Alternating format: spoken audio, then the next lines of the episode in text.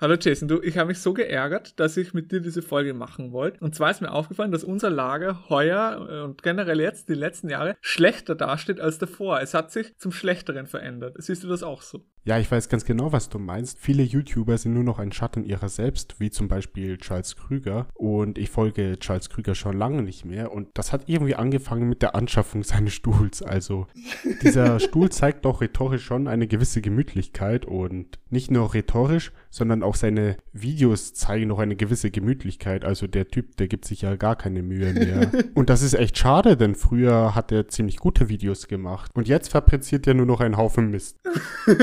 Du erzählst jetzt auch einfach irgendwas, aber es stimmt ja. Diese Beobachtung von Charles Krüger, der ist ja nicht ein Einzelfall. Genau das hat System. Also der Martin Sellner, den ich früher auch gerne mal geschaut habe, der jetzt kein Libertärer ist, aber trotzdem interessante Videos gemacht hat, der hat sich auch zum Schlechteren verändert. Früher hat er wirklich gute Videos gemacht, wo er irgendwie Theorie erklärt, hat coole Aktionen gemacht. Und jetzt hat er da so eine blöde Nachrichtensendung, wo er irgendwelche Doppelstandards aufzeigt und über Tagespolitik berichtet und Boomer um Spenden bittet. Und das ist doch ein richtiger Abstieg von einem intellektuellen Typen, der die Leute inspiriert, zu einem, der einfach nur mit Boomern das Geld aus der Tasche zieht. Aber es ist nicht so, dass der Martin Sellner jetzt ideologisch sich verändert verändert hat. Was ich gehört habe, ist, dass er intern noch so ist wie früher und halt auch noch viel intellektuellere Dinge sagt und dass er das nur fürs Geld macht mit den Boomern. Aber das ist halt so eine Sache, die mir nicht gefällt. Das ist generell im alternativen Lager in den letzten Jahren passiert, dass wir immer mehr Leute gekriegt haben. Die Masse ist hineingekommen und mit der Masse kommt natürlich der Pöbel. Früher war das ein, ein kleines Lager mit ein paar intellektuellen Idealisten, die da ihre Sachen machen. Und jetzt kommen da immer dümmere Leute rein und die wollen halt unterhalten werden. Der Widerstand ist zur Unterhaltung geworden. Und diese alten YouTuber von der alten Generation, die passen sich halt dem an. Das sind die ersten, auf die diese neuen Pseudo-Widerstandsleute, dieser Pöbel gestoßen ist. Die passen sich dem an, wollen Geld machen und verdienen auch gut daran aber sie machen halt nicht mehr die gleiche Arbeit wie früher. Aber natürlich gibt es auch neue YouTuber, so wie wir, die das halt echt aus Idealismus machen und die versuchen auch hochwertige Inhalte zu bringen. Also wir jetzt im Deutschen und im Englischsprachigen mache ich sehr gern die neuen YouTuber rund um Academic Agent, die schaue ich gern an. Aber ich finde es halt mühsam, dass die alten YouTuber, die früher echt gut waren, wirklich, die, die kann man sich einfach gar nicht mehr anschauen. Also der Martin Sellner ist natürlich gar kein Libertärer, aber ich gebe dir schon insofern recht, dass dieses alternative Lager immer mehr kommerzialisiert worden ist. Charles Krüger ist doch gerade zu der Zeit schlecht geworden, als er von seinem Bioladenjob herausgeworfen wurde. Und dann hat er nur noch Videos für YouTube gemacht und wollte dann damit sein Leben bestreiten. Ja genau, früher hat er aus Idealismus Videos gemacht und seine frühen Videos waren auch seine besten. Und jetzt muss er damit Geld verdienen. Ich habe den seit Jahren nicht mehr angeschaut. Aber hier und da schaue ich halt, was er so Videos macht und das sind halt wirklich wirklich dumme Nachrichten, so, oh, Merkel hat wieder das gemacht, bla bla bla. Halt Tagespolitik und Empörungsnachrichten für Boomer. Weil ein Boomer, der bezahlt nicht für tiefgründige, lange Vorträge, wo er abstrakte Konzepte erklärt, sondern ein Boomer bezahlt dafür, dass er sich empören kann, dass er unterhalten wird, wie dumm doch die Merkel ist und wie dumm doch die Grünen sind und so genau. Also das ist so das System, was ich zu erkennen glaube, dass die YouTuber hin von echt interessanten Themen gewechselt sind zur Boomer-Bespaßung, zur Unterhaltung. Sie sind vom Informationsformat zum Unterhaltungsformat geworden. Und sie machen nicht mehr eben allgemeine abstrakte Themen, die, die zeitlos sind, so wie wir versuchen das zu machen, sondern sie machen hauptsächlich Tagespolitik, greifen mal die Themen an, die gerade durch die Nachrichten gehetzt werden, also die halt völlig irrelevant sind im Großen und Ganzen und bedienen damit diesen Wunsch nach Empörung, den ihre Zuschauer haben. Ja, ein ganz großer Vorreiter in dieser Boomer-Bespaßungsindustrie ist Never Forget Nicky, aber über den will ich jetzt nicht so viel erzählen, denn der verklagt ganz gerne mal jemanden. Ja, die, die Masse, die sich diese Videos anschaut, die ist einfach dumm und möchte bestätigt werden. Und das ist mir jetzt aufgefallen, jetzt nicht generell jetzt so im, sagen wir mal, rechten Lager, sondern so im Verschwörungslager, dass die Influencer dort weil sie ihr Publikum bestätigen wollen, weil sie nur bezahlt werden, wenn das Publikum Dinge hört, die es gerne hören will, dass sie dann halt alle dieselben falschen Verschwörungstheorien voneinander abschreiben und abkupfern und immer das Gleiche bringen und teilweise dann halt echt falsche Nachrichten bringen, ohne die zu überprüfen oder halt sehr unehrlich und selektiv irgendwelche Sachen raussuchen, weil das ins Bild ihres Publikums passt. Also da fällt mir ein, zum Beispiel der Gunnar Kaiser beim Corona-Thema. Früher hat er auch viele philosophische Videos gemacht und jetzt bringt er halt eine Falsch- und Halbwahrheit nach der anderen, um das Narrativ für seine Boomer-Zuschauer aufrechtzuerhalten. Ohne aber, dass er jetzt selber tatsächlich sagt, was seine konkrete Theorie ist, sondern er macht immer nur so ein bisschen so Halbwissen, immer wieder bringt er mal irgendwelche Sachen und die, die Boomer denken, oh, das ist alles eine große Verschwörung, bla bla. Aber Er, er macht keine wirklich guten Inhalte, er recherchiert das nicht gut, er sucht sich halt einfach irgendwas raus, was das bestätigt, was die Leute hören wollen. Und gerade jetzt bei dem Corona-Thema, es ist halt einfach viel komplizierter als einfach nur, oh, das gibt's gar nicht oder das ist super harmlos, das ist eine riesige Verschwörung wir wissen das nicht. Woher sollen wir das wissen? Es gibt ein paar kleine schlechte Indizien, wenn man genau danach sucht. Aber es gibt viel mehr und viel wahrscheinlichere Hypothesen. Die Influencer suchen sich halt das raus, was ihr Publikum hören will. Und das finde ich ist intellektuell unehrlich. Also ich würde sowas einfach gar nicht äh, machen wollen. Ja, fürs Publikum wird halt die einfachste Geschichte geholt, die die am meisten Empörung bietet und die halt auch so ist, dass das Publikum irgendwie glaubt, es könnte was machen, oder? Weil wenn jetzt Corona wirklich einfach nur falsch ist, dann können die Boomer oh auf ihre Demos gehen und herumpöbeln und glauben, sie bewirken was. Aber was, wenn jetzt eine andere Hypothese wahr ist und das vielleicht ein Biowaffenangriff ist oder so, wenn es das wirklich gibt, dann wissen die Boomer auf einmal nicht, was sie tun müssen. Dann ist die Welt viel komplizierter und sowas wollen die nicht hören. Die wollen sich einfach bestätigen bestätigt fühlen und wollen sich dadurch intelligent fühlen.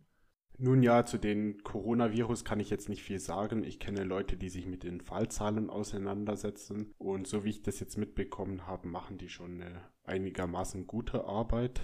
Ich würde allerdings auch nicht meine Hand dafür ins Feuer legen. Du hast da den Gunnar Kaiser im Kopf, ich habe da eher den Oliver Janich im Kopf. Ich will ihn jetzt nicht zu schlecht reden, aber früher war er ein sehr guter Journalist und heute verbreitet er irgendwie auf YouTube seine Q-Trump-Zeitreise-Hypothesen und es gibt auch Gerüchte, dass er sich auf den Philippinen ziemlich gut gehen lässt unter den ganzen jungen Mädels und angeblich soll er auch etwas zugenommen haben, aber ja, ich will jetzt nicht zu polemisch werden. Ich finde es nur richtig traurig, weil früher war er wirklich ernst zu nehmen und heute muss man sich leider für seine Videos teilweise wirklich fremdschämen. Naja, der Janik ist halt echt ein trauriger Fall. Der, der hat auch so diesen Bestätigungsfehler. Irgend, irgendwas passiert und natürlich er glaubt sofort, dass es eine Verschwörung ist und dann ziemlich schnell äh, nagelt er sich fest auf eine Hypothese und sucht sich dann überall Dinge zusammen, die das bestätigen und ist dann felsenfest davon überzeugt.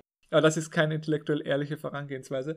Und äh, von den Verschwörungstheoretikern mag ich da viel lieber den Alexander Benesch, der der kritisiert auch oft die alternativen Medien. Und ich glaube jetzt auch nicht alles, was er sagt. Aber er forscht seit Jahrzehnten über Geheimdienste und hat halt, was das betrifft, eine wissenschaftliche Vorangehensweise. Er hält sich immer mehrere Hypothesen offen und ist halt auch ehrlich und, und sagt, dass er nicht weiß, was jetzt stimmt und wie das ist. Aber was bei ihm halt interessant ist, ist, dass er erklärt, wie die Verschwörer, wie die Geheimdienste ihre Macht erhalten, indem sie eben die Opposition kontrollieren und ständig absichtlich falsche Desinformation verbreiten und genau damit spielen, dass die Leute immer bestätigt werden wollen und immer mit den gleichen Tricks seit Jahrhunderten die Leute dazu bringen, dass sie nichts erreichen, weil sie immer genau diese gleichen, immer das sagen, was diese Gruppe hören will, das sagen, was die andere Gruppe hören will und die immer mit diesen falschen Verschwörungstheorien abspeisen. Wenn das stimmt, was der Bene sagt, dann waren die damit halt seit Jahrhunderten extrem erfolgreich. Und bevor jetzt irgendwer sagt, oh, ich bin ein Verräter, weil ich Verschwörungsmedien oder alternative Medien kritisiere, also dass der Mainstream lügt, das weiß ich natürlich auch, das ist ja offensichtlich. Also da, da braucht man gar nicht mehr drüber reden. Aber nur weil weil der Mainstream lügt, heißt das nicht, dass die Alternativen recht haben. Die Alternativen verbreiten halt auch gerne mal Falschnachrichten und recherchieren auch nicht gut, sondern schreiben voneinander ab und kopieren halt irgendwelche Nachrichten, die sie im Internet lesen. Aber das ist jetzt auch kein Journalismus, das kann ja jeder. Ich finde, die Opposition macht eine ausgezeichnete Arbeit. Denn ohne die großzügigen Spenden wäre so ein Megaprojekt wie Frei hoch 3 erst gar nicht zustande gekommen. Aber auch über Frei hoch 3 möchte ich nicht so viel erzählen. Denn der Hagen Krell, der verklagt nämlich auch gerne mal Leute.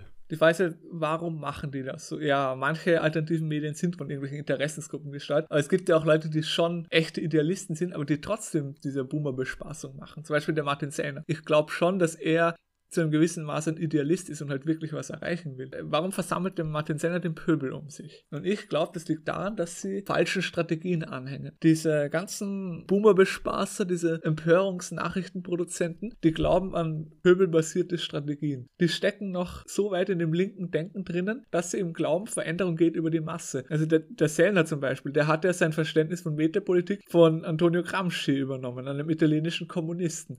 Und natürlich, Metapolitik so, ja, es ist schon ein, ein, wichtiges Konzept. Aber echte Metapolitik, die macht eine sehr kleine und basierte und, und ideologisch gefestigte Elite und nicht der Pöbel. Früher hat der Martin seine Metapolitik gemacht, aber jetzt macht er eben Tagespolitik und berichtet über linke Doppelstandards und äh, haut halt eine Boomer-Parole nach der anderen raus, weil er dafür mehr Geld kriegt. Und das ist halt so die Sache, das müssen wir echt lernen. Sobald der Pöbel in die Bewegung reinkommt, geht sie zugrunde.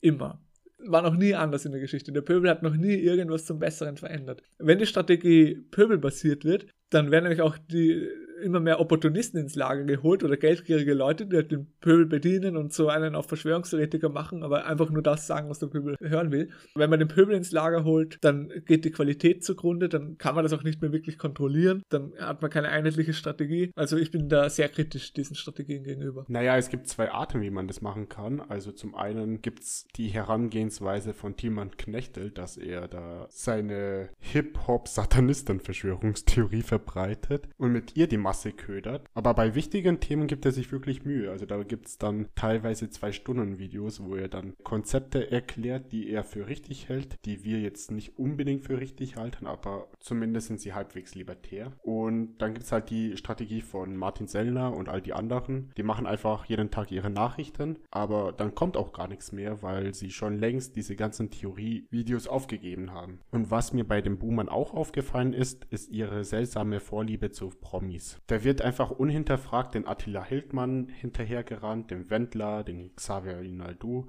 Und es ist vollkommen scheißegal, was die erzählen. Die können über die flache Erde reden und die Leute rennen die immer noch hinterher. Das hat man ja auch beim Naidu gesehen.